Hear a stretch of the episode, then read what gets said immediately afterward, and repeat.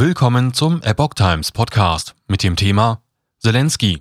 Moskau wird genauso enden wie das Hitler-Regime. Ein Artikel von Epoch Times vom 9. Mai 2022. Trotz des laufenden russischen Angriffskrieges hat der ukrainische Präsident Volodymyr Zelensky an den 77. Jahrestag des Sieges der Anti-Hitler-Koalition im Zweiten Weltkrieg erinnert.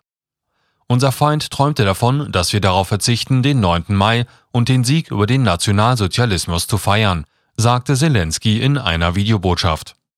Kiew lasse es nicht zu, dass der Sieg von jemandem vereinnahmt werde.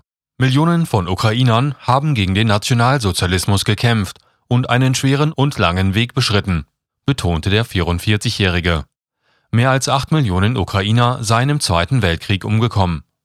So wie damals die Rote Armee Donetsk, Luhansk, Mariupol, Cherson und Melitopol, Berdjansk und die gesamte Halbinsel Krim von den Nazis befreite, würden auch die heutigen Besatzer vertrieben werden, sagte Zelensky.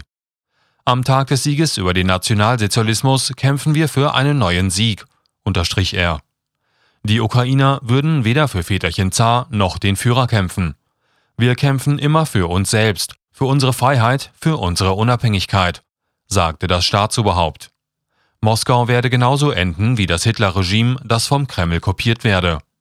Und schon bald werden wir in der Ukraine zwei Tage des Sieges haben, führte Zelensky weiter aus.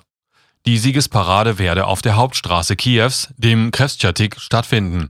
Russland hatte vor zweieinhalb Monaten einen Angriffskrieg gegen die Ukraine, auch unter dem Vorwand einer Entnazifizierung, ähnlich der für Hitler Deutschland nach dem Zweiten Weltkrieg begonnen.